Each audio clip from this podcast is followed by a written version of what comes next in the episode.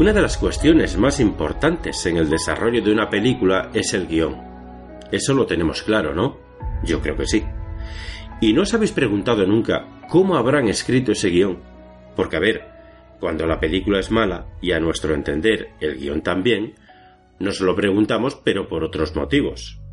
Como por ejemplo, pues, para desahuciar al guionista o algo parecido. Pero no es ahí donde quiero ir, sino cuando la película es muy buena y nos damos cuenta de que el guion es impresionante. ¿No os habéis preguntado, joder, cómo lo habrá hecho? ¿Cómo ha podido ser capaz de escribir algo tan bueno? La verdad, a mí ya me parece impresionante que alguien escriba guiones. Si lo pensamos bien, es una pasada. Daros cuenta de que estás escribiendo algo para que luego personas reales interpreten a esos personajes que has creado. Impresionante. Cuanto más cuando los guiones son brutales. Y una de las facetas del guionista, mucho más en los últimos tiempos, es hacer un poco como los guionistas de los spots publicitarios. Veamos. Un spot publicitario es una película de, pongamos, unos 20 segundos, más o menos. Y en 20 segundos tienes que conseguir vender ese producto. ¿Y cómo lo haces?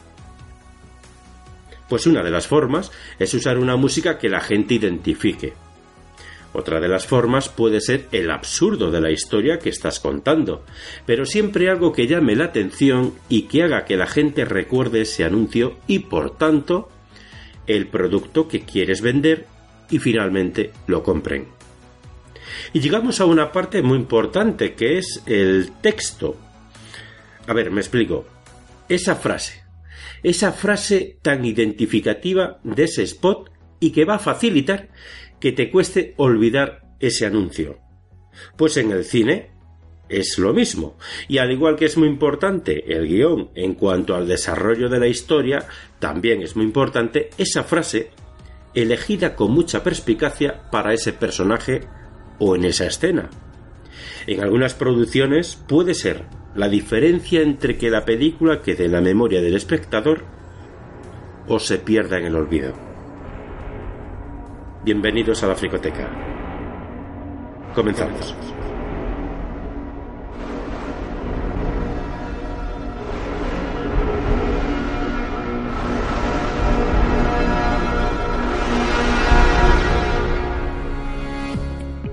Muy buenas a todos y a todas. Sed bienvenidos de nuevo a este podcast de cine que esperamos os alegre los próximos minutos.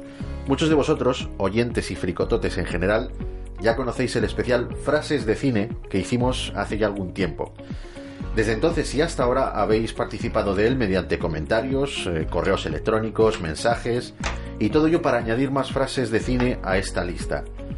De esa participación, tanto nuestra como vuestra, surge este programa, este Frases de Cine volumen 2, que comienza ahora mismito. Pero antes de nada, quiero presentar a mis contertulios, con quienes debatiremos sobre cómo vamos a clasificar estas frases. Como siempre, es un placer contar con el apoyo de mi socio en estos menesteres, no solo un amigo, sino también un compañero sin el cual ni este podcast ni el cine en general serían tan divertidos para mí. El señor Lord Luis Incisus. Muy buenas a todos. También se encuentra a mi lado quién es el responsable de que estemos oyendo todos estos samplers en directo, todas estas frases. Una persona extraordinaria y un amigo que no tiene precio. Vosotros le conocéis porque habitualmente nos suele informar sobre los estrenos en Blu-ray, pero hoy va a ser una parte más activa del programa. El señor Rodri Montes. Un placer, Iñaki, y un saludo a todos. Si recopiláramos aquí las frases míticas, lapidarias y célebres que hemos tenido entre nosotros dos, no acabábamos en este, en este día. Eso da para otros mil programas. Igual hasta los oyentes lo agradecían. ¿O no? Por último, pero no menos importante, en el sitio de honor tenemos hoy a un invitado de categoría, procedente del conocido podcast No Soy un Troll. Hasta hace bien poquito y bueno, hasta hace bien poquito y todavía presente en, la Asociación Podcast, en la Junta de la Asociación Podcast, la puta Wikipedia del podcasting nacional y un fricotote de órdago, comprometido con todo lo, que la podcastfera abarca en nuestro país. es un placeraco y un honor tremendo para nosotros dar la bienvenida al señor Agustín Palmeiro. Hola, muy buenas. Pensé que estabas hablando de otra persona con esa presentación, pero bueno. Eh, estoy en plan épico, estoy en plan épico, tío, no es para menos. Oye, Agustín, cuéntanos un poquito, aunque seguramente que nuestros oyentes pues ya conocen tu podcast, porque alguna cuñita hemos metido por ahí, pues cuéntanos qué es, cuéntanos qué haces en No Soy un Troll.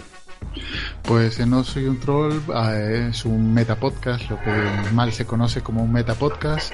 Intento hacer recomendaciones de podcast por categorías o hacer entrevistas a, podcasters eh, hablando sobre temas que creo que puedan interesar a, la audiencia. Eh, aunque está un poquito parado, que hace un poco que, que lo tengo abandonado, pero bueno, en breve saldrá un episodio nuevo. Vamos, lo que viene siendo un podcast de podcast. Tal cual. Este, este mal dicho, ¿no? Pero, pero es así. Es así. Bueno, pues yo creo que es una contribución a, lo que es el tema del podcasting en este país tremendo, ¿eh? Algo que nadie además se suele molestar en hacer, hacer recomendaciones de otros podcasts. Pues Agustín, estamos emocionados y encantados de tenerte aquí y te damos la bienvenida, esperando principalmente que te lo pases bien con nosotros y que te sientas pues como en casa. Estoy en casa, no sé. bueno, como ya sabéis, yo soy tu amigo y quien te habla Iñaki Sánchez y te doy las gracias a ti, querido oyente, por escogernos a nosotros como opción de entretenimiento para los próximos minutos. Prepara bien tus auriculares y no pierdas detalle porque estás escuchando el programa número 44 de La Fricoteca. ¿Sabéis de qué está lleno Internet? No, de eso no, guarros. Internet está lleno de podcasts. Pero como las trufas en el bosque, a los podcasts hay que encontrarlos y a veces no es nada fácil. Para lo primero, contamos con cerdos con muy buen olfato. Para lo segundo, contamos con Agustín, Verdugo 789, que tiene muy buen oído y luego nos lo cuenta todo en su podcast sobre podcast. No soy un troll.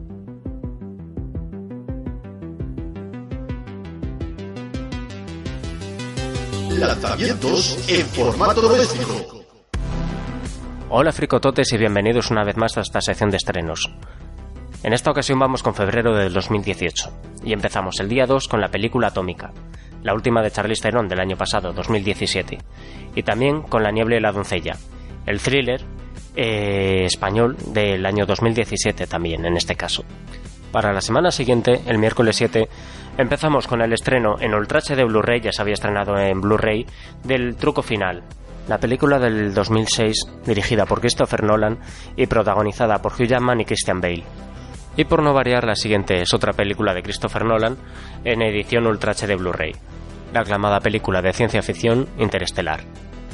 Para continuar con el, con el 4K, tenemos el estreno en Ultra de Blu-ray de La montaña entre nosotros, la película que va sobre una pareja que, bueno, una pareja, no, un hombre y una mujer eh, que quedan olvidados en un accidente aéreo en mitad de la montaña.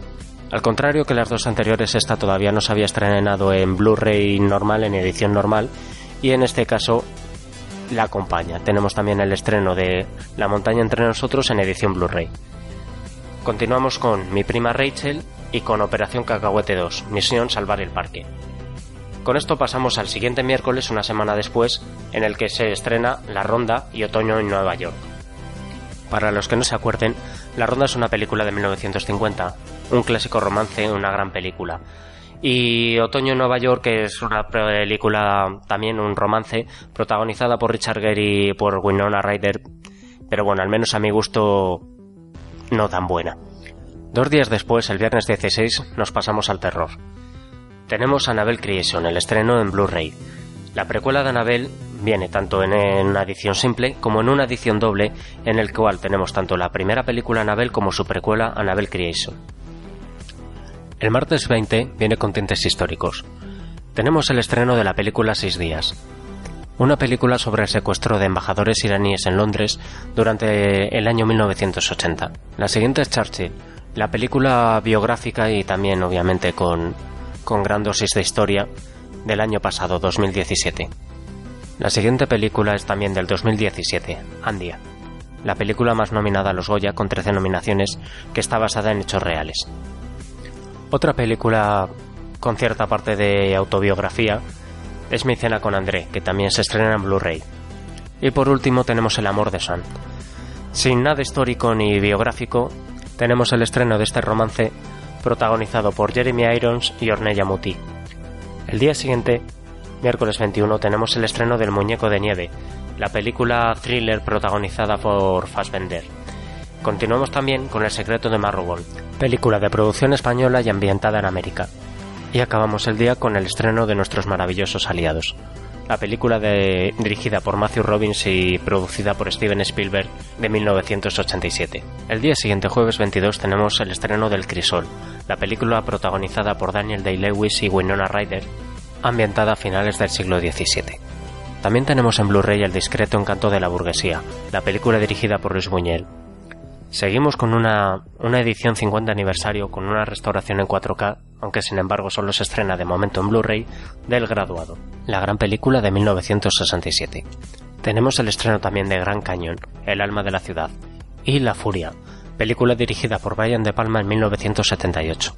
Más actual del año pasado 2017 es Operación Concha, la comedia española. Pero es la única, dado que los, los estrenos que nos quedan, uno es Locos del Aire, la película de Edward Sutherland de 1938. Y después de la comedia tenemos Espione, el romance de Fritz Lang de 1928. Después de un jueves tan cargado, seguimos al viernes 23, el día siguiente, todavía con más películas. Tenemos el estreno de Geostorm en Blu-ray normal y en Blu-ray 3D. Y también del 2017 a Dog Purpose, tu mejor amigo en español, dirigida por el mismo director que siempre ha turado y Hachiko. La semana siguiente, el martes 27, tenemos el estreno de la saga Fantasma, una edición de coleccionista que recopila todos los títulos, Fantasma de 1979, Fantasma 2, El regreso de 1988, Fantasma 3, El pasaje del terror de 1994, Fantasma 4, Apocalipsis de 1998 y la nueva película estrenada en el 2016 titulada Fantasma 5, Desolación. Con lo que nos vamos al último día de estrenos del mes, el miércoles 28, con el estreno de American Assassins, la película del año pasado 2017 dirigida por Michael Cuesta. Y continuamos con un estreno directamente en Blu-ray, Batman, Gotham a la luz de gas, una película de animación sobre el famoso superhéroe. Y continuando con la animación tenemos el estreno de Dragon Ball Super, una edición especial dedicada a los coleccionistas que incluye dos discos y un libro de más de 100 páginas sobre Dragon Ball, Dragon Ball Super. Y del año 2016 nos llega el siguiente estreno y también de animación, Gatos, un viaje de vuelta a casa. En esta ocasión es de producción japonesa, pero vendrá completamente doblada al castellano y al catalán, así como en japonés para los que quieran disfrutarlo en la versión original. Y para acabar este miércoles 28 tenemos Juerga de Mamis, la comedia estadounidense del 2017. Y para acabar el mes sin fecha todavía especificada, tenemos el estreno de otra película de animación, Orejas Largas, de 1978, dirigida por Martin Ross, una película sobre conejos que desde luego merece la pena ver. Y con esto acabamos el mes de febrero. Un placer estar con vosotros de nuevo.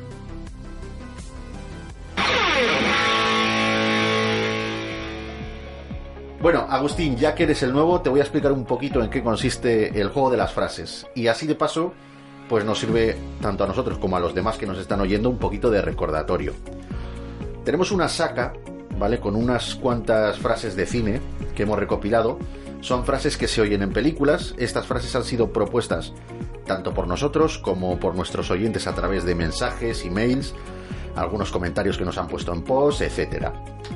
Nosotros hemos capturado estas frases de la película original y en el transcurrir del programa las vamos a ir poniendo. Lo que tenemos que hacer, según van sonando, es debatir un poquito, clasificarlas dentro de, tres categorías que tenemos aquí definidas. Las categorías son las siguientes. Las frases célebres. Frases célebres son aquellas que invitan a la reflexión. Son frases eh, de un contenido lo suficientemente profundo como para pararse a meditar un poquito sobre ellas. Te voy a poner un ejemplo de frase célebre. Todos esos momentos se perderán en el tiempo. Como lágrimas en la lluvia. Queda, queda claro, o sea, más o menos tenemos el concepto de lo que es una frase célebre. Sí. Ahora vamos a pasar a la siguiente categoría, que son las frases míticas. Frases míticas son aquellas que asociamos inmediatamente con la película a la que pertenecen. Ponme un, ejemplo de frase mítica para que lo entendamos. Puede que nos quiten la vida, pero jamás nos quitarán la libertad. ¿Vale? ¿Está, está clarísimo o no? O sea, tú oyes esto y, y enseguida dices, joder, 2001, Odisea en el espacio. Tal cual. O sea, nos, nos queda clarito, nos queda clarito lo que es una frase mítica. Ahora vamos con las frases lapidarias. ¿Qué son frases lapidarias? Pues bueno, son las típicas frases eh, de carácter así chulesco que normalmente van de la mano de, de tipos duros, héroes de acción o gente muy sobrada, lo que habitualmente llamaríamos un zasca o un zas en toda la boca. Como un ejemplo, Rodri, de frase lapidaria. ¿Te acuerdas que prometí matarte el último? Es verdad, lo prometiste. Te engañé. Espectacular. Espectacular. Bueno, más o menos nos queda claro lo que es una frase lapidaria. ¿Hasta aquí alguna duda?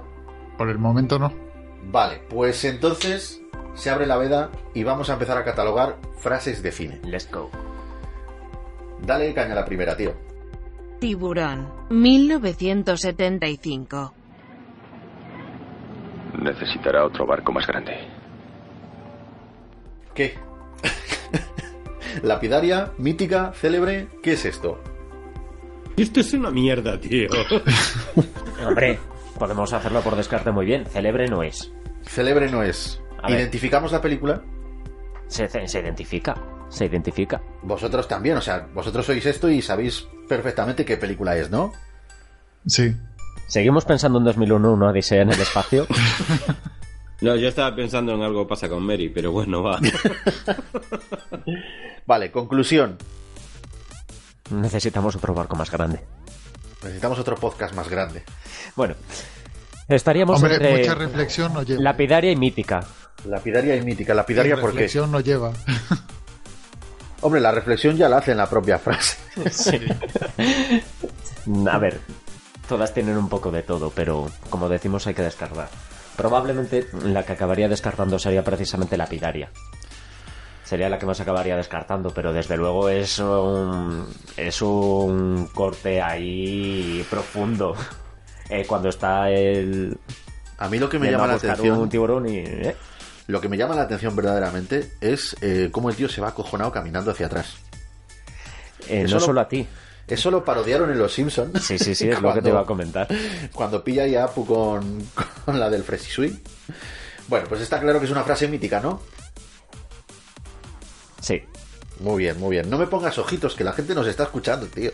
No me Bueno, te pongo ojitos, pero son para ti. Ah, bueno. Venga, eh, Tiburón 1975, frase mítica. Vamos con la siguiente. Aterriza como puedas. 1980. Un poco de café, Johnny. No, gracias. Johnny, ¿qué hay de ese café? No, gracias. Vale, Espera, que creo que no lo habéis oído bien. Ponla, ponla otra vez, ponla otra vez. Un poco de café, Johnny. No, gracias. Johnny, ¿qué hay de ese café? No, gracias.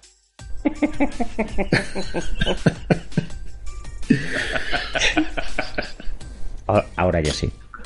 A ver cómo calificamos esta. Es una... Pues no, gracias. Porque a mí, a mí me parece un poco lapidaria.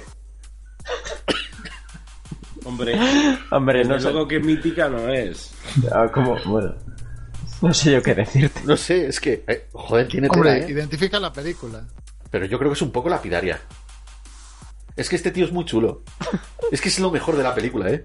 Es que la película, la película es mítica. No, no, pero tenemos que llegar aquí a una conclusión, ¿eh? A la frase. A ver, no, no tiene por qué tener una sola etiqueta. Es decir, puede ser célebre y mítica a la vez, puede ser... Pero hay que tener una conclusión. Eso... Yo no sé, yo es que quizás la metería en... En, en En frases cualquier lado, Luis, no, no, no se engañen. En las célebres. En las célebres, Luis.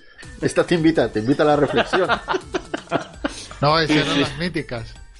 La de la reflexión no eran las míticas. No, no, la reflexión son las célebres. Ah, vale. Una frase célebre es una frase que, que te marca, te invita a la reflexión, te, te genera cierto, cierto eco más allá de... Se nos pone profundo el amigo Rodri. No, las frases célebres son las que te ponen profundo. Tío, yo me pongo profundo con nada, así que has puesto mal ejemplo. ¿eh?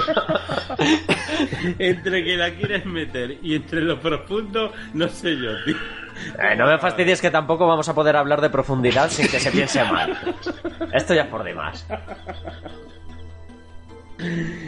Hostia puta. Solo me falta ya también que me baneéis los colores. Bueno, pues no sé, eh, la voy a la voy a meter en las míticas. En las míticas. Y ya Mítica, está. sí. Venga, me parece bien. ¿Tú qué dices, Rodri? Me parece bien. Es mítica, pero yo sigo diciendo que tiene ahí un poquito de lapidaria. Porque el tío sabe perfectamente que el jefe le estaba pidiendo que le llevase un café. ¿Eh? Venga, vamos con la siguiente, Yo si os parece que hay bien. Que crear, hay que crear otra otra sección de frases. sí, frases chorra. Sí. Buah. Buah. Buah. Para el próximo programa podríamos crear otra sección. Poltergeist, 1982. Esta casa ya está limpia. Prefiero la frase de Jim Carrey. Pero. Pero. Pero esa, esa es lapidaria, tío, de toda la vida. La casa está limpia, tío. Eso es, pero es- eso es mitiquísimo, tío. Yo no creía que fuera a haber discusión Venga, en esta, pero bueno, si queréis discusión, Identificamos la película, por supuesto, ¿no? Sí, sí. Sí, y bueno, cuando digo sí, sí, bueno, cuando dices sí, sí, ¿te refieres a Ace Ventura o te refieres a la película original? Porque- Las dos, las dos. Vale. así sí Emperatriz se refiere, ¿no? He ahuyentado a los demonios. Vale, pues nada. Quedamos en que es mítica. Quedamos en que es mítica, ¿no? Vamos a ponernos, vamos a ponernos serios, aunque sé que cuesta. Y más aquí estando desnudos, pero A ver, pero es una cosa con la cual conseguimos quitarnos la vergüenza. Con nuestras vestiduras se nos van nuestros... yo creo que ahí es donde, donde me veis donde tengo yo la vergüenza. Bueno, tiramos para adelante. Sí, pero yo no creo que te tengas que avergonzar de nada. Muchas gracias, Rodrigo. No esperaba menos de ti. Golpe en la pequeña China, 1986. Ay, ¿Sabes lo que suele decir Jack Barton en un momento como este? Jack siempre dice... ¿Pero qué pasa? Bueno, pues eso. Pero ¿qué pasa? Esta es una frase, no entra en ninguno de esos grupos. ¿Cómo que no? Es lapidariaca. Mira, tío, perdona, Pero- perdóname, pero- Luis, perdona pero- que te diga, pero todo lo que sale por la boca de Jack Barton es lapidario, tío. Yo estoy aquí haciendo mis esfuerzos por intentar no trolear cada, cada cosa que sale y tenemos a Luis. No, no puede ser, esta inversión de papeles no me beneficia. Podría... Podría ser un poquito célebre, ¿no? ¿Qué coño va a ser célebre? No. Claro. Pero qué Pero ¿qué pasa? pasa?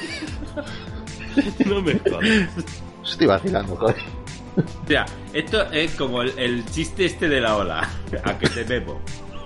¿Sabes? O sea, ¿qué vas? También es, es un personaje, tío, que, o sea, típico personaje chulesco, o sea, es lapidaria, pero, pero vamos, descarado. Dale a la siguiente, compañero. Arma letal, 1987.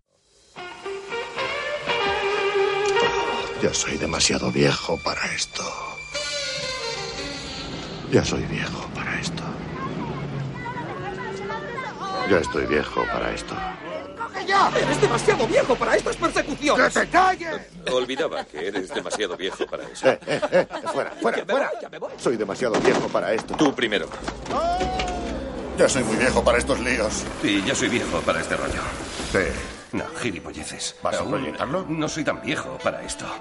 No soy tan viejo y di tú lo mismo. No somos viejos para esto. no, no, no somos viejos para viejos esto. para esto.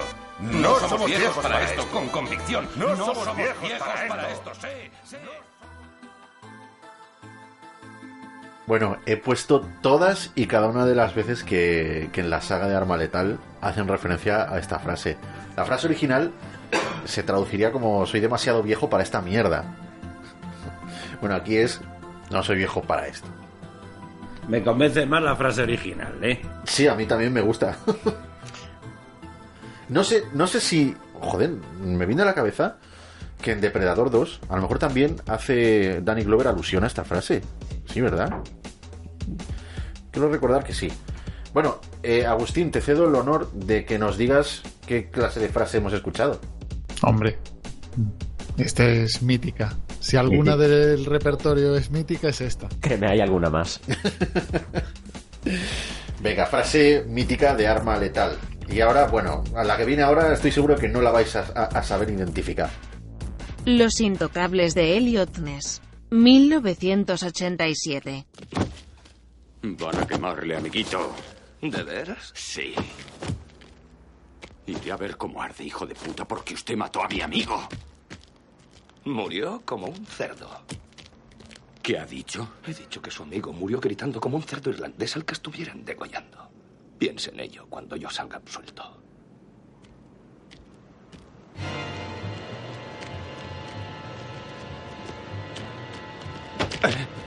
¿Eh?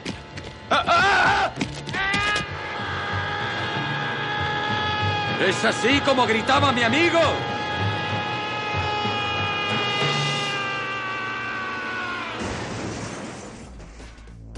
Es que esto, más que para oírlo, es para verlo. Es co- una escena cojonuda, ¿eh? ¿Habéis podido identificarla? No, esta se me. Vale, mira, te cuento la escena. Es de la película Los Intocables de Elliot Ness. Está atrapando a, bueno, a uno de los mafiosos de estos del licor. Y ese mafioso pues mató al compañero de, de Kevin Costner. Y lo demás es la frase que acabas de escuchar.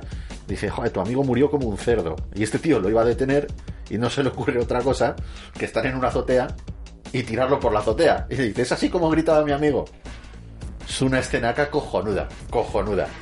Lo primero, me parece una frase lapidaria, porque lo Mm, A es, ver, no entres en discusiones, lapidaria y punto. Pero Hay pocas frases lapidarias que tengan menos matices.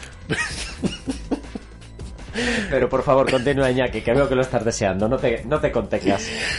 pero me parece muy célebre, tío. Me parece que, me parece que invita, invita muchísimo a la reflexión, tío. Sí, O el que está cayendo sobre todo. Sí, cojones. Si estás en una puta azotea y te llevan detenido, tío. No te pongas a vacilar al tío que tiene el arma, ¿vale? Joder, tío, que no está esposado directamente. Creo, creo que. No, no, no, no. Yo no he dicho que lo lleve esposado. Digo que, joder, que lo iba a detener. O sea, te has cargado al compañero de un policía y este tío tiene todavía la delicadeza de decir: Te voy a llevar detenido. O sea, te puedo pegar un tiro y alegar lo que sea. Defensa propia. Pero no, dice: Te voy a llevar detenido. Y en esos momentos. Le tocan los cojoncillos. O sea, tío, que, estás en una puta cornisa. Pues eso me parece muy célebre. ¿Vale? Me parece que es digno de reflexión. A la par, a la par que luego la frasaca de es así como gritaba mi amigo, me parece lapidario, pero yo creo que todos deberíamos de reflexionar. Venga, siguiente frase. Arma Letal 2. 1989.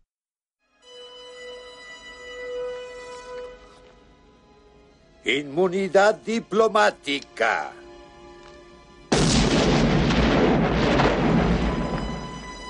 Ha sido revocada. Bueno, lo correcto sería preguntar si alguien no sabe identificar la película. Yo porque la vi, pero no la, no la identificaba. Vale, es Arma Letal 2. Y esta es, tío, la frase más lapidaria que hay en toda la saga. Que no es poco decir, ¿eh? ¿La inmunidad diplomática o la de ha sido revocada? Esa, esa, ha sido revocada. Esa es la lapidaria. Seguro que a Puigdemont le hace reflexionar. Venga, pasamos a la siguiente, que os veo muy callados. Las aventuras de Fort Farlane. 1990. Tanto gilipollas. Y tan pocas balas. Increíble, Ble. Este es célebre. Hombre, la verdad es que yo lo he utilizado como reflexión en repetidas ocasiones. No es coña, ¿eh? No es coña. No, es no, no. un claro ejemplo de frase que es célebre y lapidaria a la vez. Mm, Yo iba a decir mítica, más que lapidaria, pero bueno.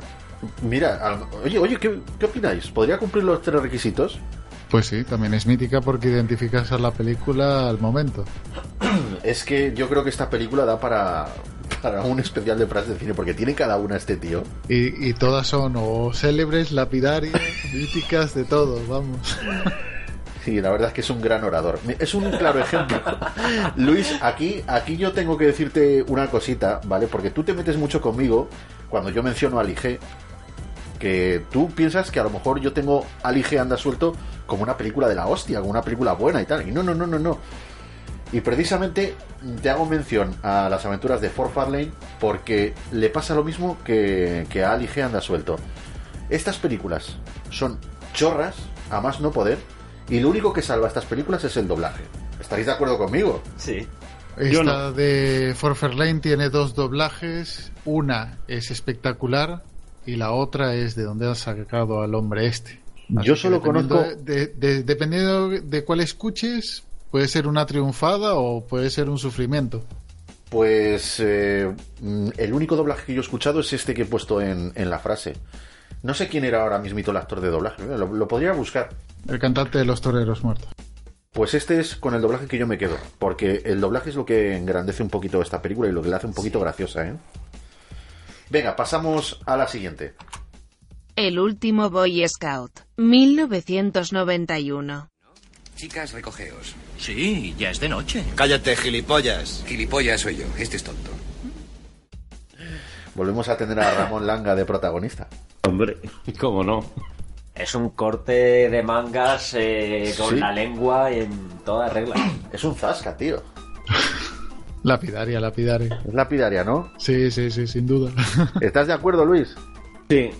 ¿Seguro? ¿No quieres cambiar a célebre? No, va a ser que no. Célebre es la siguiente. Me quedo con la pidaria. Dale caña, Rodri. El último Boy Scout, 1991. ¿Tienes un pitillo? ¿Pitillas? Sí, claro. ¿Tienes fuego? Sí, tengo fuego.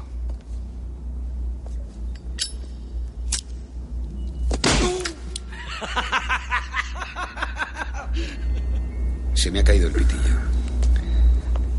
¿Me das otro? Claro. ¿Me das fuego? Y si me tocas, te mato. ¡Bingo, capullo! Pablo, dos de dos. Se ha llevado dos de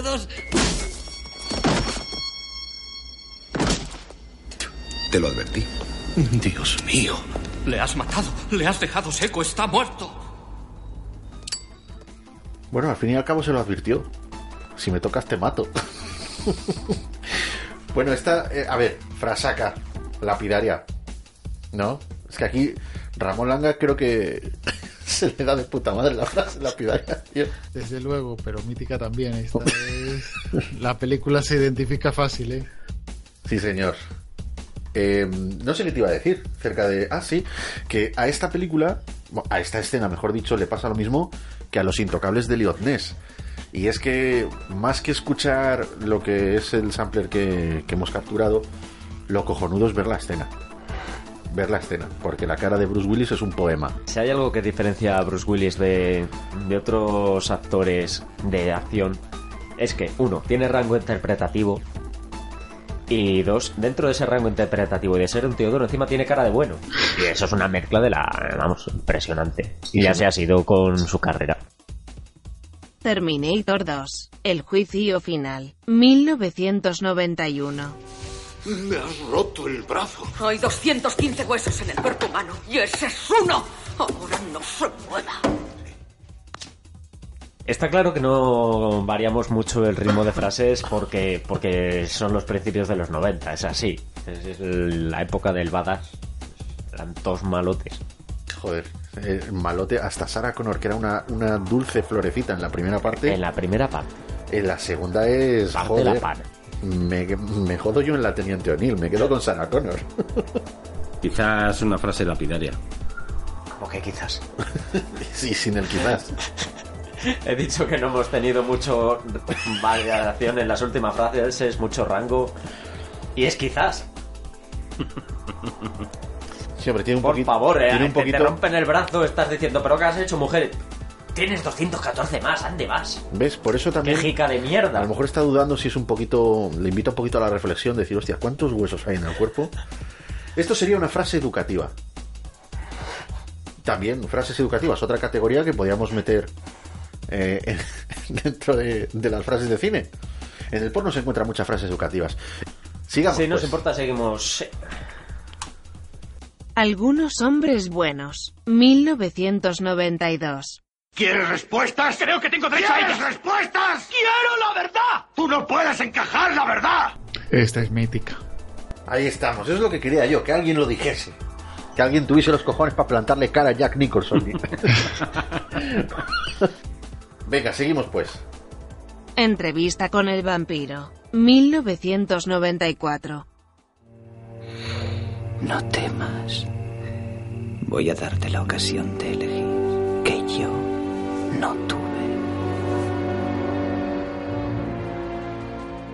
A quien me diga que esta no es mítica, le hinco el diente. Después de semejante frase lapidaria, ¿qué más decir algo? No, pero si os dais cuenta también es un poquito, un poquito célebre, ¿no? También tendría un poquito...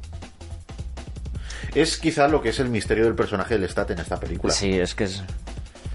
Es mítica porque es mítica. Porque, joder, esa entrevista, esa entrevista con el vampiro... Y punto. La identificas eh, ahí, ahí donde va, con la película que es. Pero también es un, yo creo que es un poquito célebre. Bueno, y si me apuras, tío, eso de no temas que te voy a dar. No sé, no sé, no sé si yo. No sé yo si no sería un poquito lapidaria, ¿eh? Te estás... eh, O sea, lo primero que haces es amenazarnos y luego eres tú el que te llevas la contraria. Claro. Tengo, tengo muchas Sí, facetas, si lo has tío. dicho al principio, la mayoría de estas frases pueden entrar en cualquiera de las tres, o incluso tienen un poquito de las tres. Mm, Es que todas tienen un poco de, de, de cada una de ellas. Es difícil catalogarlas, ¿verdad? Hombre, lo de la célebre hay alguna que mucha reflexión no lleva. Y la verdad, la, la primera. La primera. El primer podcast de frases célebres. eh, perdón, de. Frases de cine. frases de cine.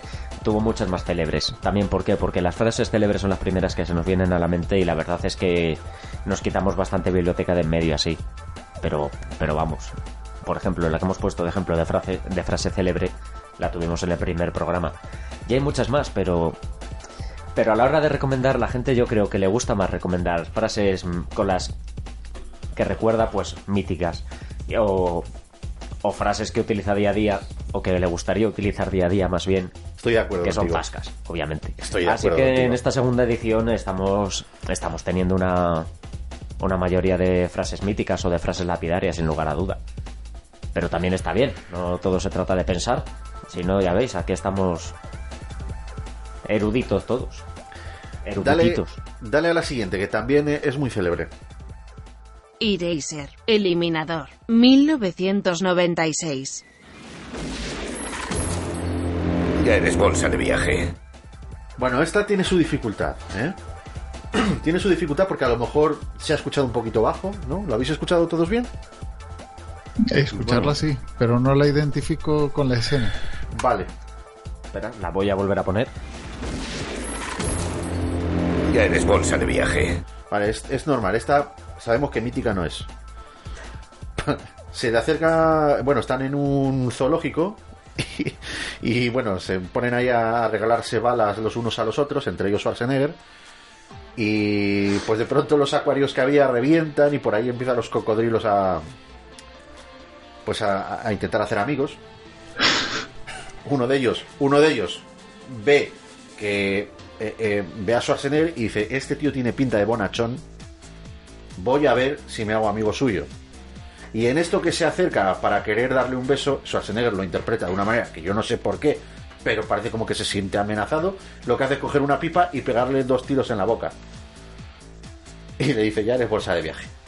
Con lo cual, con lo cual, esto invita a la reflexión, amigos. Porque yo no veo el malentendido. Tú no te puedes llevar a este personaje a una convención de las Naciones Unidas, porque a saberse cómo puede interpretar este. La verdad es que luego le he visto, luego le he visto la faceta política a Schwarzenegger y me ha sorprendido.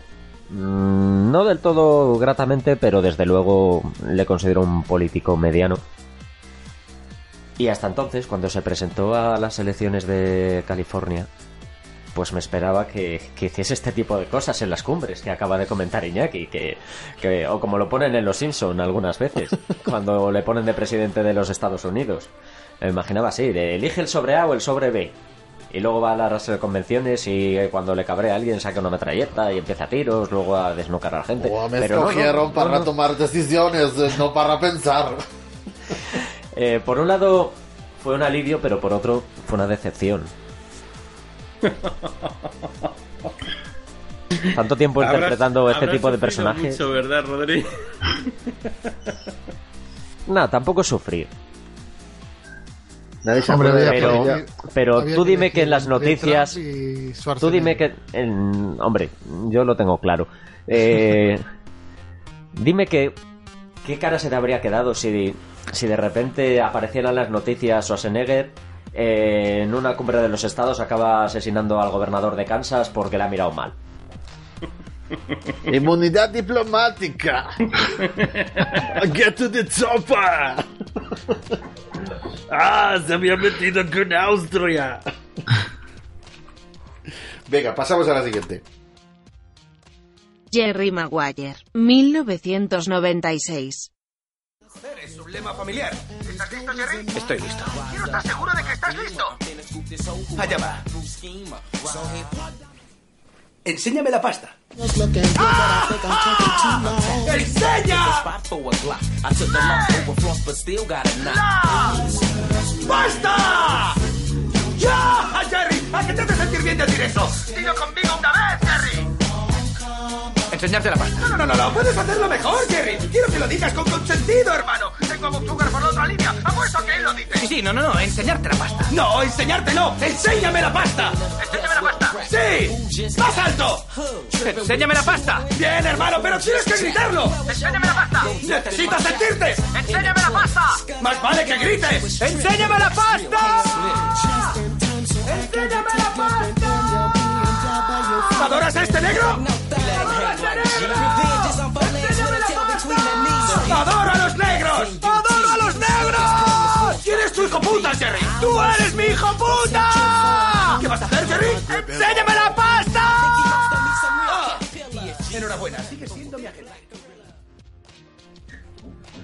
Rodri estaba bailando, ¿eh? Y no es para menos. ¿Vosotros no? Estaba urqueleando. Ya sabéis, vamos a urquelear. Pues me estaba diciendo eso, vamos a urquelear, Iñaki. Bueno, película, ¿qué película es esta? Jerry Maguire. Sí, señor. ¿Es mítico o no es mítico? Es mítico. efectivamente. ¿Qué más es? es una puta pasada, joder. Muy graciosa y también muy parodiada.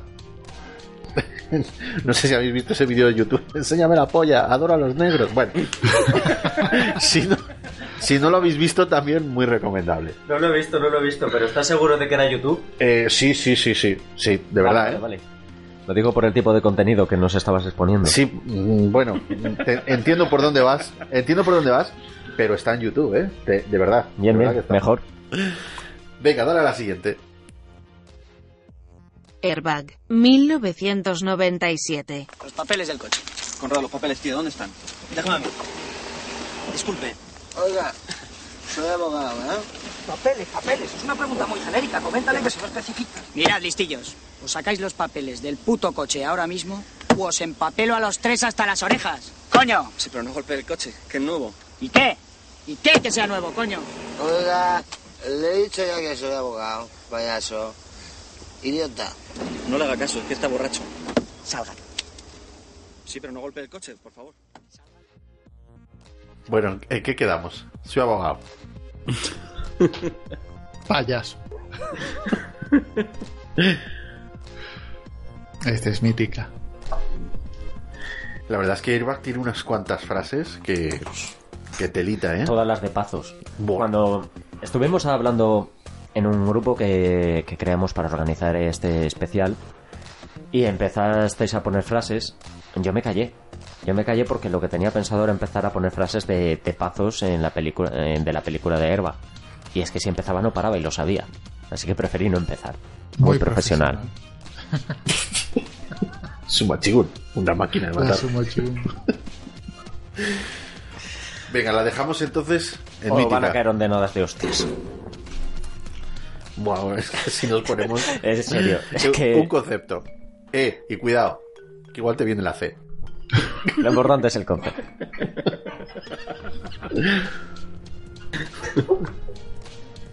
dale, dale a la siguiente, Rodri. Ya, ya te ríes luego. No dudo.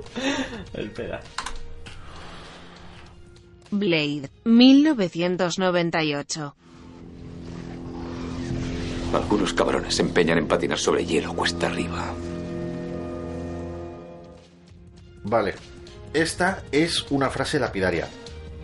Pero creo que es la peor frase lapidaria que he oído en mi puta vida. A ver, Blade tiene mucho de eso. Blade, bueno, no es una película que haya envejeci- envejecido muy bien. Emble- Embladecido muy bien. Envejecido, muy bien. Sí, a las cuatro horas de ponerla en el cine ya había envejecido muy mal. No, en serio, joder, eh, yo creo que para hacer una frase lapidaria en la década de los 90. A ver, tenían que encontrar una que ya no estuviera hecha. Sí, Date tío, cuenta de eso. Pero es que, es que para hacerlo mal, tío, es que tienes que hacerlo adrede. Es que tienes que hacerlo adrede, tío. Había escasez de drogas en aquella época, por lo que se ve. Pues bueno, es lapidaria, pero es horrible, tío. Es que no está a la altura, tío. No está a la altura. Está a la altura de la peli. Ah, sí, te lo sí, digo. sí, eso sí, vamos. Pero, pero ya te digo, creo que es de las peores frases lapidarias que he oído en mi vida. Matrix, 1999. Yo solo puedo mostrarte la puerta. Tú tienes que atravesarla. ¿Queríais una frase célebre? Toma. Esto también es para cogerlo con pinzas, ¿eh? Porque no, si te cogerlo paras- con pinzas no, es una clara alusión a Alicia a través del espejo, que es una es una novela con un contenido filosófico muy importante. Ya cada vez que abre la boca este hombre, es para tomar apuntes, tío. Es como un profesor chungo de filosofía. Que dice, Mm, buenos días, y tú ya estás con el cuaderno, hostia, la madre que lo parió, buenos días. Discrepo. Es así hasta que Es Mor- Morfeo, no deberían de haberlo llamado Morfeo, deberían de haberlo llamado metáforas o metanfeta. Porque Hombre. te mete unos vaídos al coco. como nombre está bien hecho. Eh, sin embargo, en lo que discrepo es en que haya que tomar apuntes de todo lo que dice Morfeo. Hay que Joder, tomar tío, apuntes. pero si solo le hace falta decir caminante, no hay camino. Tío. Pero es que a partir de la mitad de la película, cuando ya Neo completamente, lo que tiene es un comportamiento bastante fanático. Y en las películas 2 y 3 a mí me parece bastante regulero. Mira. Intenta mantener lo mismo, pero lo que está diciendo es, uy, cómo me gusta Neo. el discurso este que tiene de, de joder, eh, esto es el sentido de la vida en la segunda, telita. Pero te juro que en la primera parte hay mm, una escena que yo vi por ahí un doblaje amateur que me estoy partiendo el culo. Cuando está enseñándole a Neo Matrix, que realmente no está en Matrix, está en un simulador, la famosa escena de la mujer del vestido rojo. Bueno, pues todo lo previo, cuando están caminando, y dice: Mira, Matrix es un sistema y tal. Y aquí hay carpinteros, hay policías. hay una escena que, tiene un doblaje amateur, ya te digo, en el que tú oyes a Morfeo como le va diciendo, caminante, no hay camino. Y tú lo ves mover las manos. Se hace camino al andar. Al andar se hace ca- Y si ves la cara de Keanu Reeves diciendo, sí, sí, sí, sí, sí, sí, sí, sí, sí, joder, tío. Buenísimo, es buenísimo, de verdad, buenísimo. Little Nicky, 2000. Hermanos, a pecar como marranos. Hermanos a pecar como marranos, esta sí que es buena.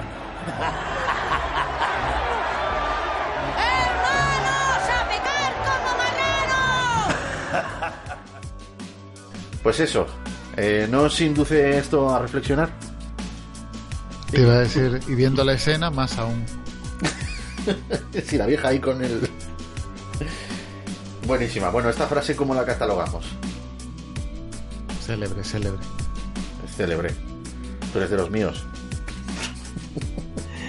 Diría que mítica, pero es algo más que mítica.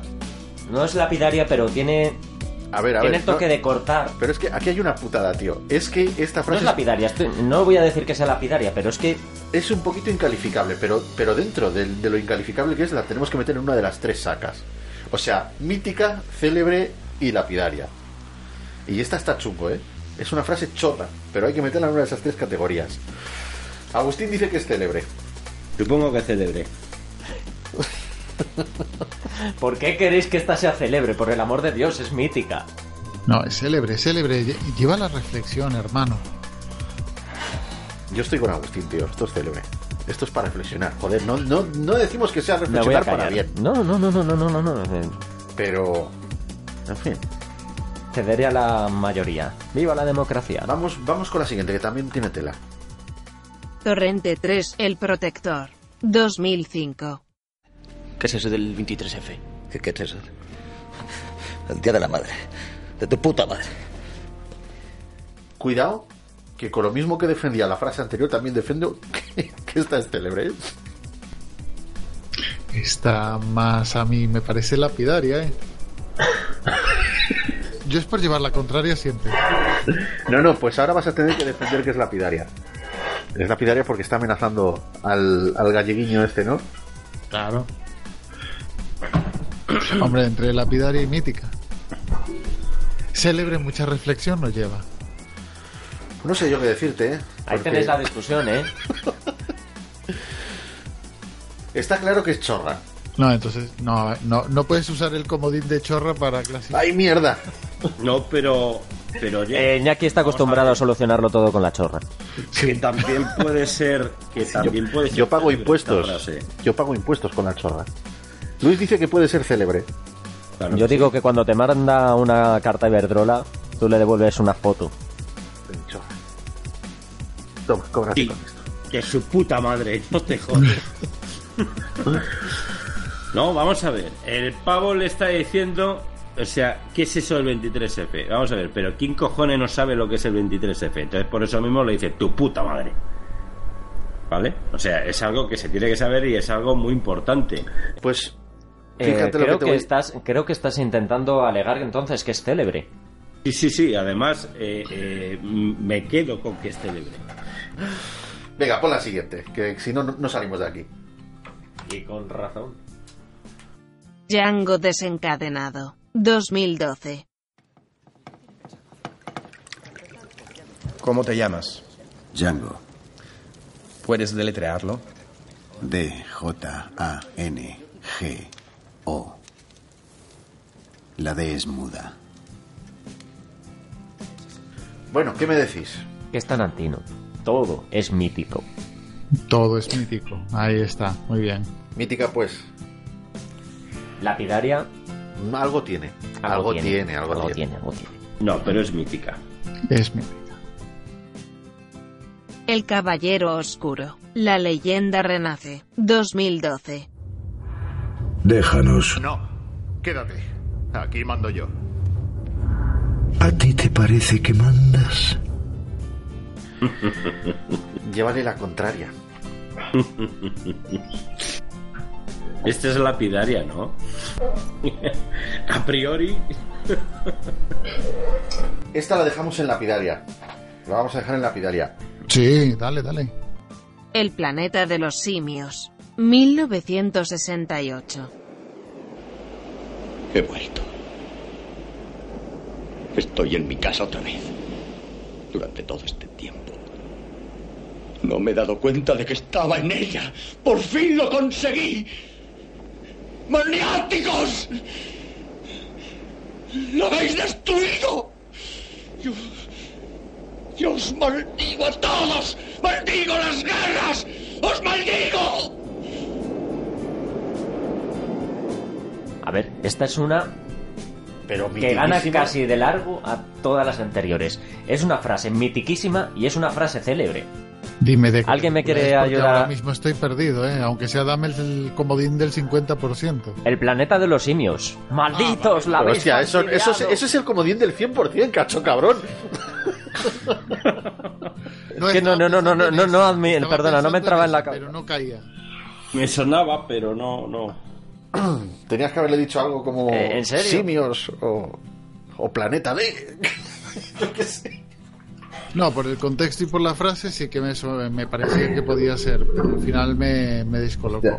Las consecuencias de una guerra intraespecies que pone en tela de juicio cualquier prejuicio y racismo entre dos especies claramente distintas. No estamos hablando de entre blancos y negros, de entre una creencia a otra creencia. No estamos hablando de dos especies distintas, de a lo que ha llevado la destrucción entre ambas, que sí son especies distintas, no es pequeñas diferencias, no, son completamente opuestas. Y, co- y lo que ha llevado eso, y de la, de la parte perdedora, en vez de buscar venganza, lo que hace es maldecir todo eso, y lo queréis pasar así. Ya, toma un poco de agua, tío. Que te estás empezando a poner Ya lo verde. hice antes y después. Y lo voy a hacer ahora también, joder. No, hombre, pero ¿qué, qué podemos decir? Para mí es muy obvio. Es mítica. Es mítica, es y muy es, miticaza. y es célebre. Es muy célebre. Es célebre y es mítica. Es las dos cosas. Y además es Charlton Heston. Que hablando de guerra, ahí tenemos al presidente de la Asociación Nacional del Rifle. Ahí está. Charlton Heston.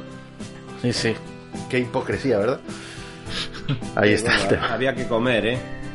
Entonces, alguna de las películas que hizo Charlton Heston, no creo que estuviera de acuerdo con ellas, pero había que comer. A ver, cada uno tenemos nuestras propias contradicciones. Es lo que hay. Tampoco, si fuera perfecto, no haría de, de Ben-Hur, haría de Jesucristo. Sí, yo creo que esto que has dicho tú, Ya tío, es lo más célebre del programa. Sí, sí. 45. Jesucristo 2, la venganza. Apocalipsis Now, 1979. ¡Qué delicia oler napal por la mañana! Oh, Decidme que eso no es mi- Por el amor. eso, No es, se puede- eso es tan mítico que podría estar en una bandera. Eh, igual me estoy pasando, pero creo que he visto banderas con esa frase en plan tiendas de souvenir y cosas así, coño. No te estás pasando. Hostia. Es que es una pasada. Venga, dale a la siguiente. Sí, sí, es que esta te deja así de... Te deja de un aire, ¿eh? Poltergeist, 1982. Están aquí. Oh, Volviendo a, a la película de Poltergeist del 82. de, de Poltergeist. Sí. No, eso es otra película, Ronnie. Poltergeist. Luego pones la, la Ya grabación estáis y... viendo, ya estáis recordando. Bueno, Poltergeist me parece una frase mucho mejor. Esta que la de la casa está limpia. ¿Te parece esta más mítica, no? Yo no sé. Yo creo que están ahí a la par, a la par. ¿Están ahí o están aquí? Están aquí. o sea, ¿habéis visto la nueva? O sea, bueno, la nueva, el remake de Poltergeist. No. Yo sí, y no me acuerdo de nada. Con eso te Pues, digo todo. Joder, mm, yo no suelo ser muy pro de remakes, pero este está bastante bien, ¿eh? Pues yo no me acuerdo de nada. Si tuviese alguna cosa extremadamente mala, la recordaría. Si fuera buena, me acordaría. No me acuerdo de nada. Sin pena ni gloria, ¿no, Rodri? Effective Wonder. Pues vuelven a meter estas frasacas, las dos.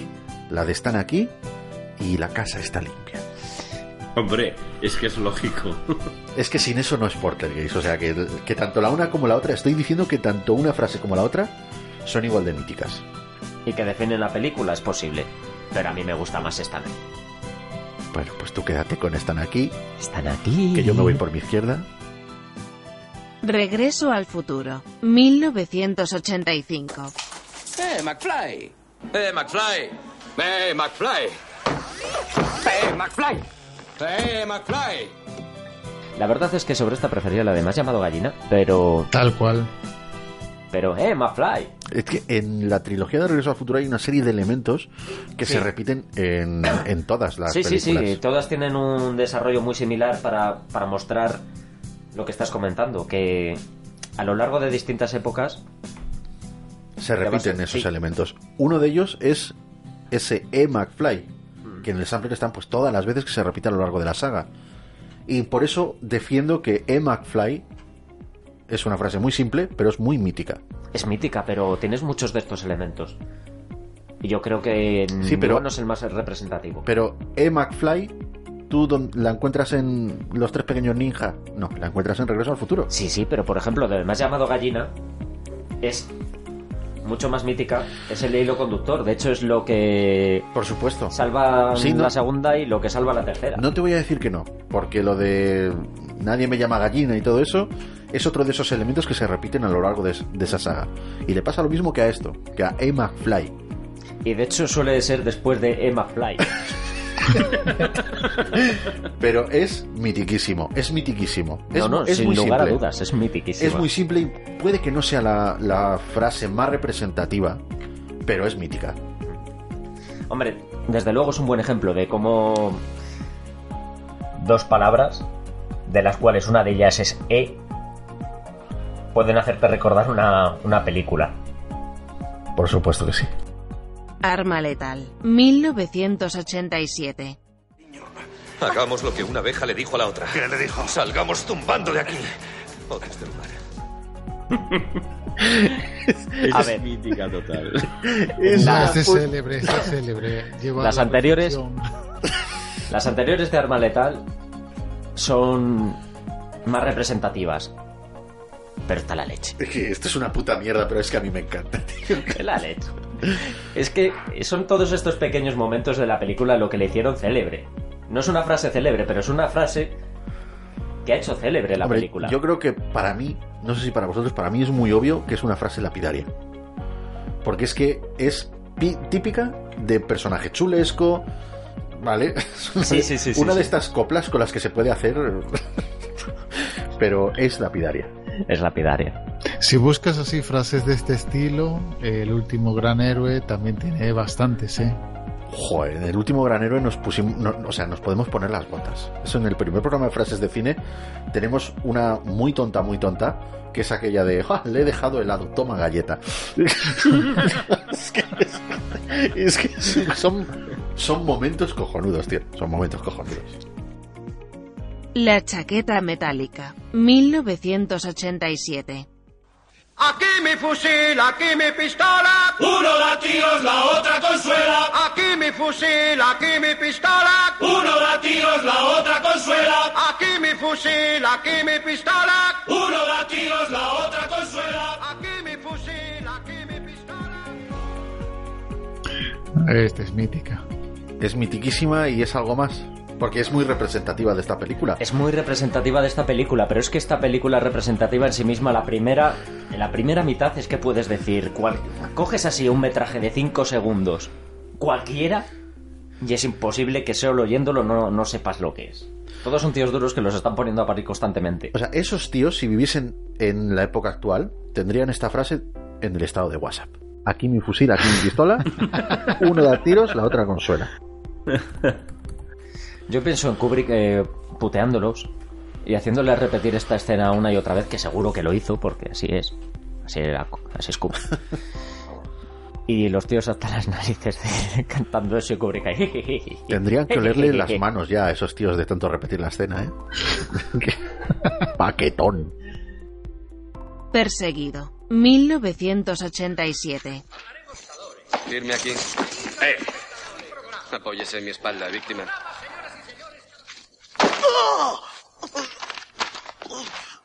No olvide mandarme una copia. ¿Ves. Esto es una frase lapidaria, tío. Esto. Y no solo eso, sino que aparte, aparte de ser eh, una frase lapidaria, es un momentaco. Es un momentaco. No sé si eh, hay que explicar lo que son momentacos, ¿no? Pues eh, la Fricoteca está haciendo una recopilación de momentos de, de películas, momentos que puede que no sean muy conocidos, puede que, bueno, oye, que, que no sean muy representativos de una película, pero son momentos graciosos, son momentos inolvidables y son momentos que representan eh, algo especial en esa película. Normalmente son graciosos. Pues esto, aparte de ser una frase lapidaria, es un momentaco. Cuando coge al abogado, se pone a firmarle el contrato en la espalda y le clava el boli, tío, no olvide mandarme una copia. ¡Buah! Es tremendo, ¿ves? Eso, tío, eso son frases lapidarias, no lo de Blade. y lo cojonudo la me está viniendo a la cabeza, tío. Pero es la- que tú mira esto. la cara de sorpresa que tiene el abogado cuando, Cuando le empala, que le mira como diciendo como, ¿pero qué has hecho, cabrón? Es buenísimo, A tío. ver, en defensa de Blade, tengo que decir que son 10 años justos entre una y otra. No la podía usar.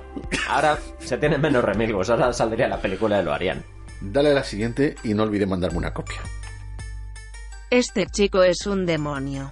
1990. ¿De qué te ríes? De ti, que eres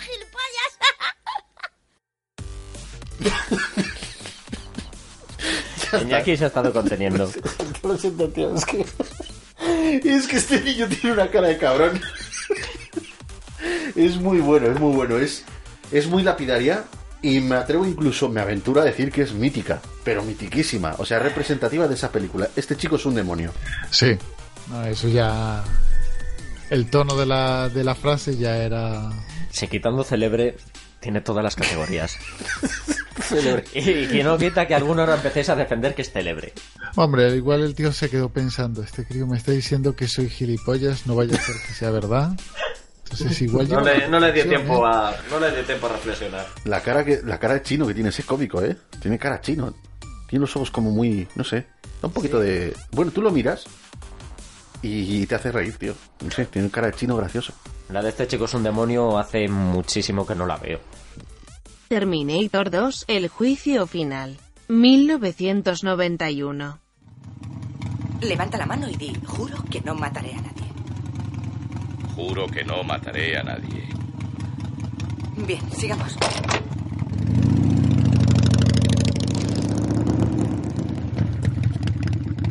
El horario de visitas es de 10 a 4, de lunes a viernes. ¿Qué demonios estás haciendo? ¡Oh, ¡Maldito cabrón! ¡Mi rodilla! ¡Ya tenedme! ¡Maldita sea! ¡Me voy a desangrar! ¡Ay! Tenía que morir en mi turno! ¡Ay! Vivirá. Le apuntamos otra lapidaria al tío Arnie. Fua, Pero estás de todo. Es célebre. Porque tienes una reflexión muy clara. Sé conciso. En el momento en que estás tratando con una máquina o con una persona con la que pueda haber confusión en un tema tan importante, deja todos los puntos claros. Si no quieres que se lleve a confusiones. Muy obvio. Luego es mítico, porque es que Es no puede ser otra, es Terminator, tío. Terminator 2. Por cierto, Terminator 2, que yo me he estado quejando mucho este verano porque se estaba estrenando en 3D en Estados Unidos y a Europa, pues parece ser que no estaba llegando. En el mes de diciembre, el día 5, los, bueno, la franquicia de cines Cinesa se dignó a pasarla en 3D. Tío, por fin, en España, en nuestro país. Y, joder, ¿qué quieres que te diga, macho? Eso es buena señal. Porque significa que yo que soy un amante del cine en 3D, vamos a tenerla. Tarde o temprano la vamos a tener en Blu-ray 3D. Eh, Seguimos con frases. Amigo Rodri. Pulp Fiction. 1994. Lo siento, no me he enterado de tu nombre. Del tuyo sí, eh, Vincent. No, pero del tuyo no me... Me llamo Mulo. Y hablando no podrás salvar tu culo. No, no, no. Yo diría que es lapidaria. Lapidaria. Sí, sí, Tal lapidaria. Qué rápido hemos llegado a este consenso, tío. Así de No, gusto, no, yo porque me he quedado pensando. Porque, claro, estamos hablando de Tarantino. Tiene una parte de mítica, pero es normal. Es normal, es Pulp Fiction. Es... Todos los diálogos de, ta- de, de cualquier película de Tarantino son míticas. Y, y de Mulo. Me llamo Mulo y hablando no podrás Por salvar favor, tu ha hecho creer a la gente que hay un escrito en la Biblia que no existe. Y, y se lo niegas a cualquiera y te comen. Por favor. ¿Qué más mítico que eso? épico, eso ya es épico, tío. Sí, sí. Seven. 1995. ¿Qué hay ahí? Un perro muerto. Yo no he sido. Eh, al Empieza margen- por, I, eh, por M y acaba por A. Mítica. Mala. Al Eso margen, desde luego, ¿no? al margen de mítica, célebre o lapidaria, lo que es esta frase es cojonuda. Es cojonuda, tío. A mí me hizo mucha gracia, tío. No me hagas reír tanto. Me hizo, que- me hizo mucha gracia, joder. O sea, es un asesino y ver un perro muerto, pues. Joder, yo no sé, no sé, me, me- me pareció. Mira, me pareció que el guionista, o sea, lo tenía tan a huevo que dijo: tengo que, aunque la peli sea seria, tengo que hacer este chiste porque está a huevo, tío. Está a huevo, joder. Por cierto, ahora se mete mucho la gente con Kevin Spacey y tal, pero su, sus interpretaciones y todo eso ahí está, ¿eh? Como actor pequeña- es un actorazo, ¿eh? No- Efectivamente. No hay que quitarle. Otra cosa es... eh, Otra cosa es que será que como persona sea un hijo de la gran puta, pues probablemente. Tal cual. Independence Day, 1996. Bienvenido a la Tierra. A esto lo llamo yo un avistamiento. Creo que es de las pocas frases lapidarias que tiene Will Smith en su carrera. Qué mala es, ¿eh? Pero es lapidaria. Sí. Bueno, no, no, a mí no me parece, no me parece que sea tan mala. Es, es muy recurrente, tío. A ver, sí, es muy recurrente, pero yo es que además me ha costado mucho quitarme de la cabeza a Will Smith como actor pésimo. Me ha costado muchísimo. ¿Qué dices, tío? Independence Day. Va, A ver. No hace, un- no hace la interpretación de su vida, eso está claro. Pero estás viendo al príncipe de Bel Air. Es- o sea, es el puto príncipe de Bel Air con extraterrestres. Y vestido militar. Y en Men in Black no te pienses que lo hacía mucho mejor. No, Es si el estoy de acuerdo. Si, estoy- es el si puto te estoy príncipe hablando de que he dejado de pensar que Will Smith es un actor pésimo, pues yo que sé, hace No, tres pero, años. pero no, no es un actor pésimo, tío. No. Bueno, es un actor malo. Ni siquiera. No, no, no, ni siquiera en el príncipe de Bel Air. Yo no considero que fuese. Que a lo mejor no es lo más. mm, para estar orgulloso de su carrera. Vale. Pero no estaba nada mal. Tiene su arte. ¿Mm? Está por encima de ¿Tú mí. eres consciente, Rodri, de que. De que es mal actor, sí. De que cuando. De que que he cuando la dejado gente. de pensar que es mal actor y que ya. Pues ha- como que ha aprendido a interpretar algo, pues hace 3, 4 años, también. ¿Pero qué me estás contando? También tiene efecto, cierto efecto retroactivo. Estoy pensando en películas que igual hizo hace 7, 8 años. Vale. Pero de ahí no, no, para pero atrás, ac- acláralo, no. tío. Acláralo. ¿Qué estoy porque haciendo? eh, corres el riesgo de que cuando, cuando la gente escuche que. Pero que te estoy hablando del diciendo- 2009. Del 2009 para aquí, pues. ¿Qué dices? Pues la, bueno. la mejor época de Will Smith a nivel interpretativo a partir del año 2000. A partir del año 2000. Porque ¿sabes lo que va a pasar, Rodri?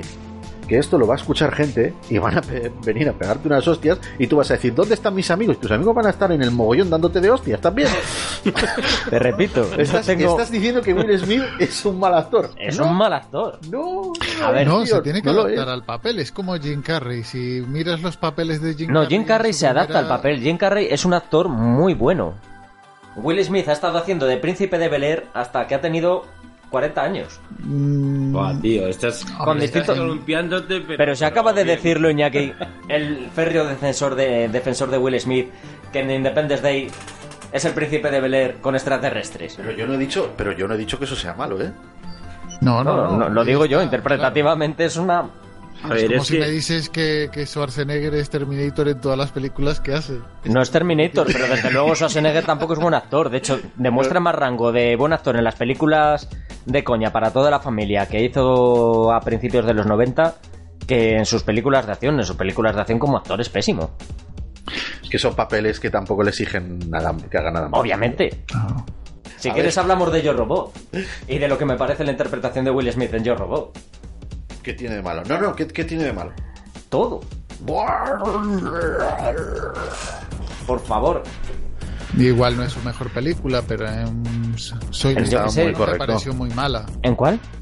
Soy Leyenda, ¿no es? En Soy Leyenda, ¿ya de qué año estamos hablando? De 2007. 2007, hace 10 años. Estamos ya ahí, ahí, con lo que yo te digo que bueno, ya... Ish, igual hasta no lo hace mal. Perdona, tío. En Soy Leyenda es la puta mejor interpretación de su vida.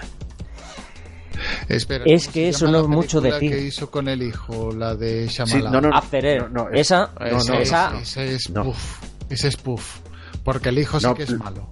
A ver, la peli es Bueno, mala. pues como el padre, cuando llega a los 50 ya igual me, empiezas estáis, a ver. me estáis pinchando, voy a empezar a hablar de, de Batman y Robin, ¿eh? Aviso, aviso que... Batman, Ya, sí, no, Robin. por Dios. Aviso que si seguís por ahí voy a empezar a hablar de Batman y Robin. Y Batman, fíjate Robin. por dónde... Luchan contra el mal. Sí. Fíjate por dónde está Schwarzenegger en esa película metido, ¿eh? Y creo que es el que mejor lo hace. Pero es que lo volvemos a lo mismo, es que eso es muy triste. Ah, tío, tío, tío, no sé, no sé. A ver, la peli de After Earth no nos gusta esa película. Pero porque, pero la propia película no quiere decir nada de la calidad de las interpretaciones. No, George no, yo estoy hablando de la calidad de las interpretaciones. George Clooney es un, es un actor y yo considero que es un buen actor. Con George Clooney prefiero no meterme. La verdad es que cuando tengo muchas opiniones en contra, pues tiendo a pensar que estoy equivocado. Pero no le veo tan buen actor como todo el mundo lo pone, ni, No, no, yo ni no que esté a la altura de los papeles. No digo que sea, no digo que sea el mejor, no digo que sea extraordinario. No, el mejor no, pero. Digo que no me parece que sea un mal actor, Mm. para nada. Eh, eso sí, si lo pones, eh, si te refieres a él, su interpretación en, en Batman y Robin, no, no, es que no. eh, a ver, es que la peli es mala. Pero el tío tiene percha, el traje era una puta mierda, pero tú le metes un traje de Batman chachi como el que llevaba Christian Bale y puedes tener un Batman de puta madre. Mira, en esa película metes un traje como el de Christian Bale y desentona. ¿Ves? Pero lo que desentona es la puta peli. La puta ¿Eh? película. No, no, no es que el tío eh, sea un mal actor ni nada.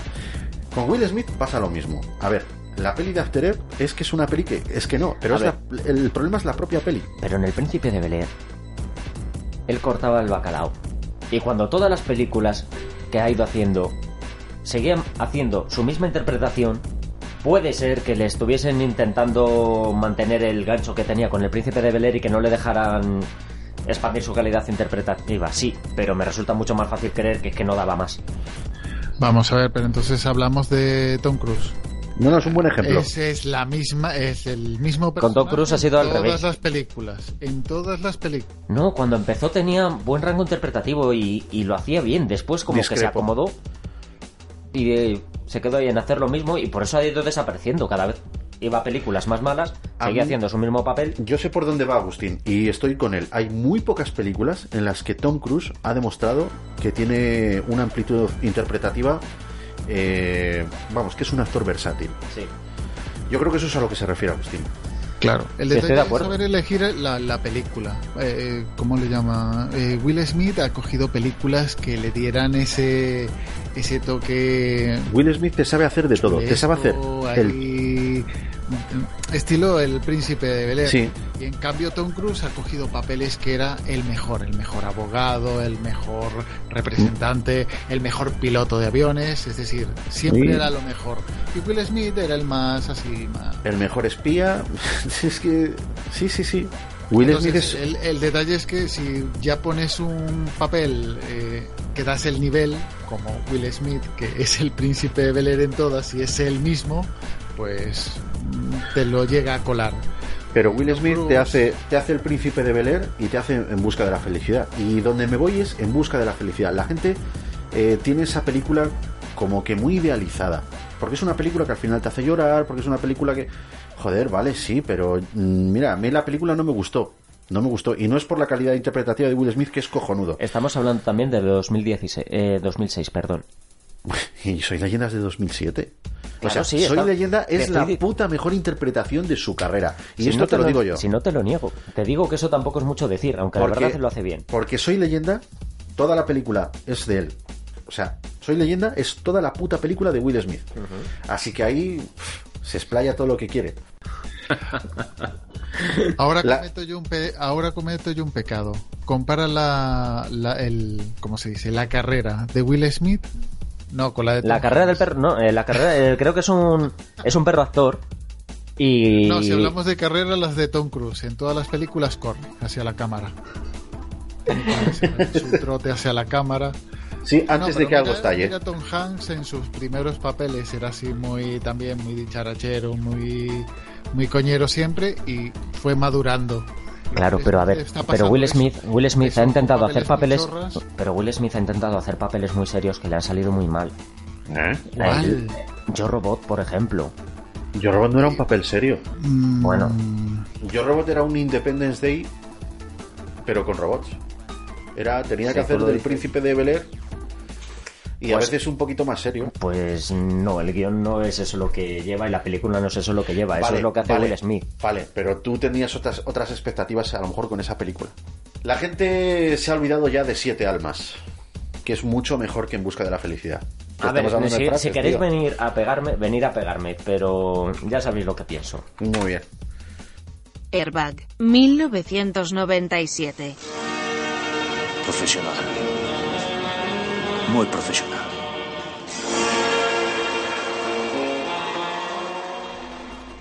Mítico, mítico, mítico. Pero el personaje y todo el guion es para ponerlo en un cuadro. Aunque bueno, es, eh, hay muchas cosas un poco políticamente incorrectas, igual no te dejan ponerlo en el cuadro. Mítica, claro. Lo malo de Airbag es eh, la historia fe- de fondo, que es una mierda, pero las frases y todo lo que adorna la película es muy bueno y la banda sonora es espectacular. Pero es parte del encanto, es decir, el, Sí, sí, el sí. leitmotiv de Airbag está hecho para que te olvides de él. Sí, de la historia. y te centres en los personajes, que es lo que realmente enriquece en la película. Bueno, pues es una frasaca mítica, porque Airbag es una peli muy mítica. Tal cual. La vida es bella, 1997. ¡Buenos días, princesa! Esta es otra mítica, vamos. Sí, supongo que has puesto esta porque cualquier otra que pusieras de esta película era célebre. Así que agradezco, Iñaki, que, que hayas dejado fácil el, el poder calificarla como mítica. No hay lugar a dudas, ¿no? No. ¿O alguien tiene alguna duda? Ninguna, ¿no? Pues venga, pasamos. Torrente, el brazo tonto de la ley, 1998. Ponme un whisky. Te recuerdo que me debes 6.000 pesetas de whisky. No, hombre, pero, pero soy un cliente habitual. No vamos a perder una amistad. Pues eso. 6.000 pesetes de whisky torrente. Esta es mítica. Y te voy a decir por qué. Porque cumple con los requisitos, con esos elementos, tío, que hablábamos de Regreso al Futuro, que se van repitiendo en cada una de las películas. Pues este de las 6.000 pesetes de whisky, esto es lo mismo, tío. Es mítica por eso. Gladiator, el gladiador, 2000.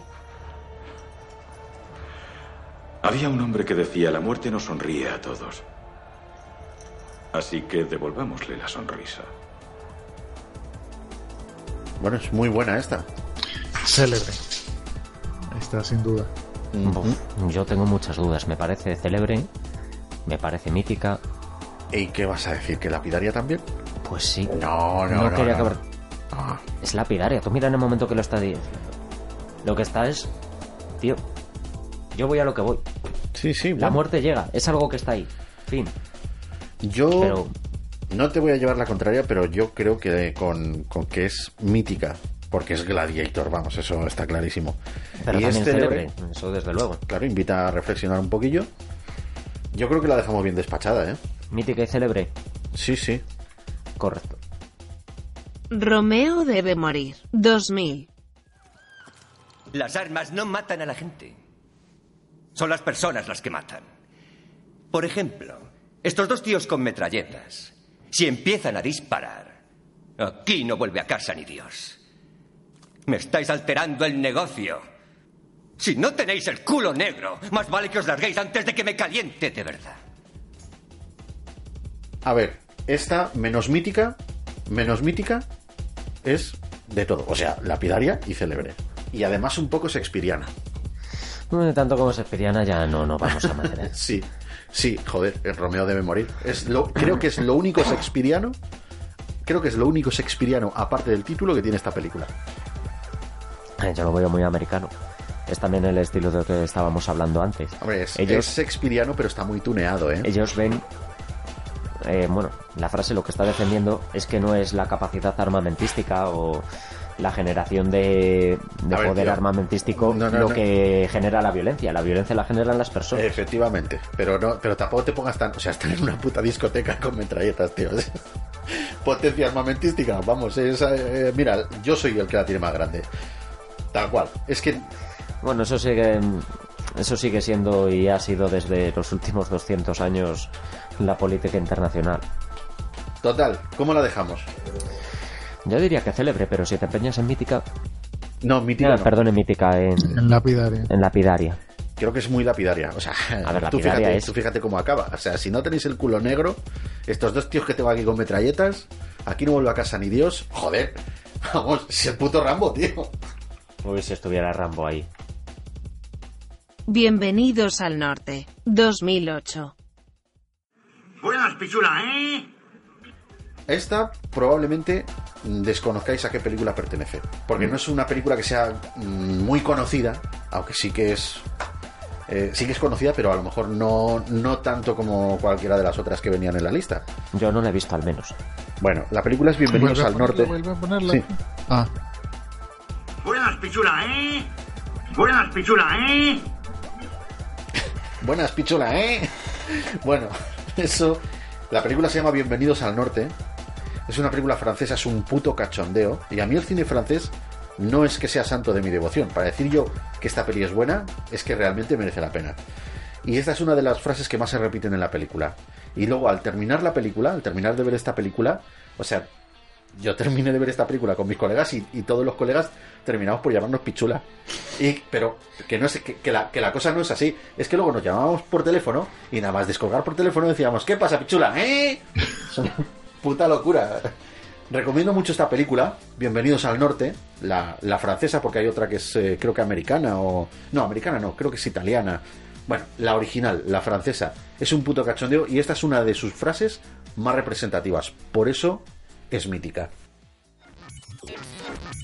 Estás escuchando. Estás escuchando. Estás escuchando. ¡La fricoteca! ¡Hola, fricoteca! ¿Ve qué están dando? Bueno, pues llegamos a la recta final de este Frases de Cine volumen 2.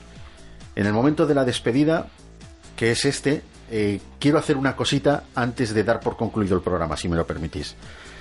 Vale, para mí ha sido muy divertido, me lo he pasado muy bien, pero esta vez quiero despediros a vosotros de una forma que, bueno, se me ha ocurrido, ¿vale? Un, poquito de originalidad por mi parte. Creo que es muy acorde además con la temática que estamos tratando y quería a cada uno de vosotros dedicaros unas frases de cine, si me lo permitís. Unas frases que no vamos a entrar a catalogar si son míticas, célebres o lapidarias, ¿vale? Son unas frases que yo he capturado y pienso que de alguna manera con ellas no solo describo eh, la manera en que yo os veo, sino que también os hago honor de alguna manera por la participación en el programa. Y bueno, pues es, es- esa es la forma que tengo de agradeceros que hayáis participado en este Frases de Cine volumen 2. Empiezo contigo, Luis. Esta frase creo que es muy acertada porque de alguna manera describe algo muy parecido a lo que viene siendo pues nuestra amistad. Y por ello te la dedico. Siempre. A cualquier hora. Donde sea. Si me necesitas. Allí estaré. Vale, ¿la has oído, tío? Sí, contacto sangriento. Sí, señor, sabía que la ibas a adivinar. Hombre. Te has emocionado, eh, jodido. Hombre, es muy buena. Vale, eh, Rodri, eh, amigo, a ti te tengo otra frase preparadita, ¿vale? No me voy a poner tan melancólico y sentimentalillo, ¿vale? Como, como lo he hecho con Luis. Pero es una frase que tú podrías decirme a mí perfectamente. ¿Sabes cuál es la diferencia entre tú y yo? Que yo hago que esto luzca. ¿Vale? Es, es una frase, tío, que, que te viene al pelo. Porque a nivel técnico tú eres el que ha hecho que este programa vaya sobre ruedas. No me equivoco cuando te digo que no será la última vez que tengas que hacer estos menesteres. Sí. Bueno, y Agustín, tío, Gracias, no, te, no te pienses que, que tú te ibas a librar. A ti te tengo otra frase preparada, ¿vale? Te voy a dedicar otra frase acá que creo que, bueno, lo poco que te, que te conozco, pero creo que te viene al pelo estupendamente. Puedo luchar. Lo sé. Sé que puedes luchar.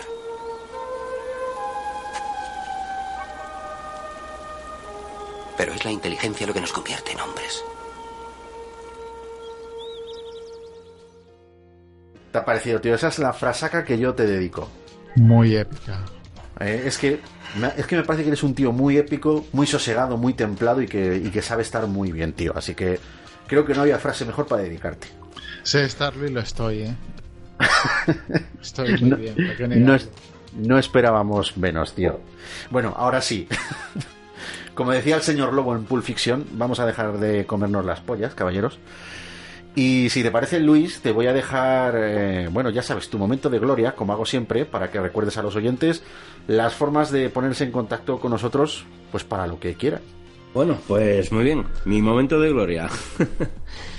Eh, bueno, pues nada, como sabéis, como recordamos siempre, eh, os podéis poner en contacto con nosotros pues a través de las redes sociales, a través de nuestra página de Facebook, en la Fricoteca, nos buscáis por ese nombre, la Fricoteca, con cada kilo, recordar que las dos son con cada kilo. Eh, también en la red social de Google, de Google Plus o Google Más, cada uno como lo llame, también por la Fricoteca en Twitter también, en la Fricoteca, bueno, pues eh, el usuario es arroba la Fricoteca. Y también, por supuesto, podéis enviarnos eh, vuestras peticiones, vuestros correos, sugerencias, lo que estiméis oportuno a el correo de la fricoteca, la fricoteca arroba gmail.com o la fricoteca arroba la fricoteca.es. Pues muchas gracias, tío. Como siempre, por estar aquí, Luis. Y nada, machote, yo te espero en el próximo programa. ¿eh? Ahí nos vemos. Bien hallado y nada, me lo he pasado bien. Me lo he pasado bien con, bueno, pues recordando estas frases, algunas épicas, otras célebres y, y otras míticas, ¿no? Nada, hasta la próxima. Un placeraco. Placeraco, Luis, como siempre. Bueno, Rodri, tío. También ha sido un placeraco tenerte de nuevo en el programa muchas gracias por coordinar todo esto del sonido y espero que no tardemos mucho en tenerte otra vez aquí de forma activa, tío. El placer es mío, me ha costado no reírme más. La verdad, me lo he pasado muy bien. Espero que todos nuestros oyentes sean partícipes de lo bien que nos lo hemos pasado aquí. Solo con eso ya, ya merece la pena que oigan el programa. Sí, solo por lo que has dicho de Will Smith también creo que va a merecer la pena que alguno te haga una visitilla. Bueno, y a ti, Agustín, decirte que ha sido pues un enorme placer para nosotros que hayas participado en el programa, esto de tenerte eh, aquí en, la fricoteca. Nosotros decimos siempre que ha sido un placeraco. Esperamos que te haya gustado, que lo hayas pasado bien y también decirte, chico, que, aquí eres bien recibido cada vez que quieras participar, que nosotros eh, te invitamos la primera vez, pero a partir de ahora, tío, la puerta te la dejamos abierta para que vengas cuando quieras. Pues cuando queráis eh, vuelvo a aparecer por aquí, me lo he pasado genial, aunque he estado un poco eh, poco participativo, pero es por mi, mi cambio horario, mi uso horario, pero me, he reído bastante. Y nada, cuando queráis invitarme estaré a bien aparecer por aquí. Pues estaremos atentos también a ese pedazo de podcast de la pradera Diodenar, como es No Soy un Troll para ver qué nos va recomendando por ahí, Agustín. Un placer tenerte con nosotros. Muchas gracias. Y bueno, por último, nada más, recordarte que yo soy tu amigo y quien te habla, Iñaki Sánchez, y que estuviste escuchando el segundo especial de la Fricoteca sobre frases de cine. Te estaremos esperando en nuestro próximo programa y en los últimos momentos de este, permite que cerremos eh, con un sabio discurso de cine que supongo que a todos nos hará reflexionar. Un saludo, fricototes. Adiós.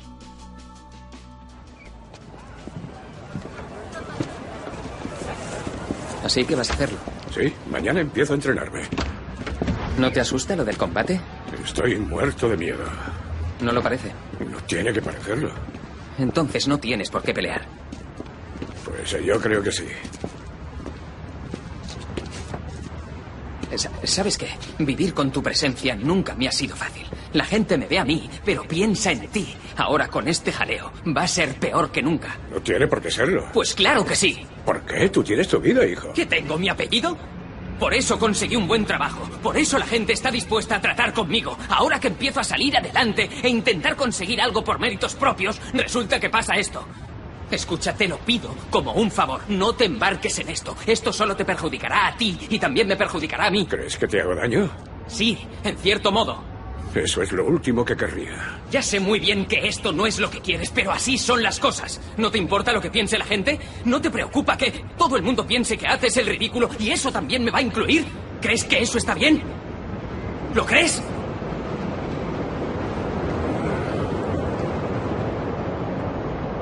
No te lo vas a creer. Pero cabías en la palma de mi mano. Te levantaba y le decía a tu madre, este va a ser el mejor chico del mundo. Este chico va a ser mejor de lo que nadie se imagina. Y fuiste creciendo cada vez más estupendo.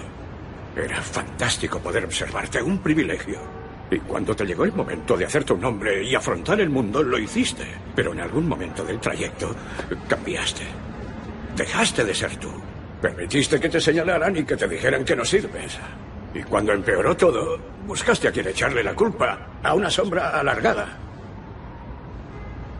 Voy a decirte algo que tú ya sabes. El mundo no es todo alegría y color. Es un lugar terrible y por muy duro que seas es capaz de arrodillarte a golpes y tenerte sometido permanentemente si no se lo impides. Ni tú, ni yo, ni nadie golpea más fuerte que la vida.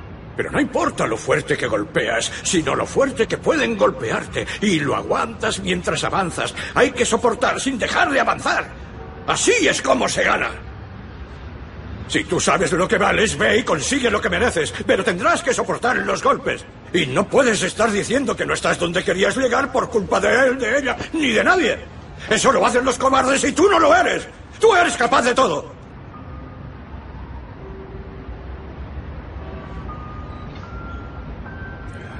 Yo te querré en cualquier situación.